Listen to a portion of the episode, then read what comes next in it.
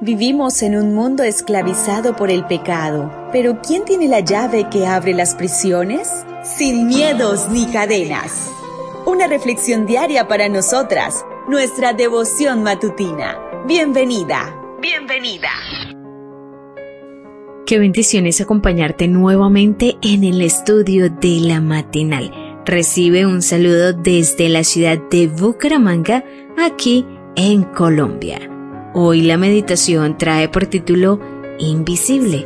Gálatas 1.10 nos dice, queda claro que no es mi intención ganarme el favor de la gente, sino el de Dios.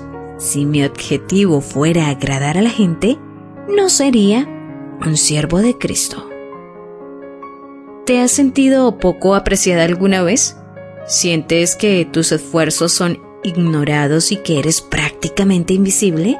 Recientemente un compañero me acusó de hacer mal mi trabajo. Aunque él estaba equivocado, sus comentarios me dolieron tanto que no pude dormir bien por un par de días. Obviamente, nadie aprecia las críticas malintencionadas. Sin embargo, una vez que se despejó la tormenta, me quedé pensando, ¿por qué me importa tanto su opinión? ¿Estoy usando lo que dicen los demás para medir mi valor como persona? A todas nos gusta sentirnos apreciadas. Sin embargo, hay una gran diferencia entre querer ser valoradas y no poder dormir si no nos valoran. Jesús nos dio un ejemplo diferente y liberador. Las multitudes de seguidores no lo enorgullecían. Los más acérrimos enemigos no podían hacer que dudase de su misión. En una ocasión, cuando los líderes judíos lo acosaban, buscando razones para matarlo, Jesús les dijo, la aprobación de ustedes no significa nada para mí, porque sé que no tienen el amor de Dios adentro.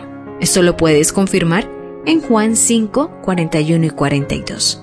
Imagina vivir así. Imagina vivir en tal libertad que las críticas de aquellos que no aman a Dios no te quiten el sueño.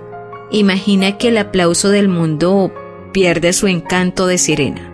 Cuando estés satisfecho con la presencia y la aprobación de Dios en tu vida, ya no te obsesionarás con lo que los demás piensen de ti.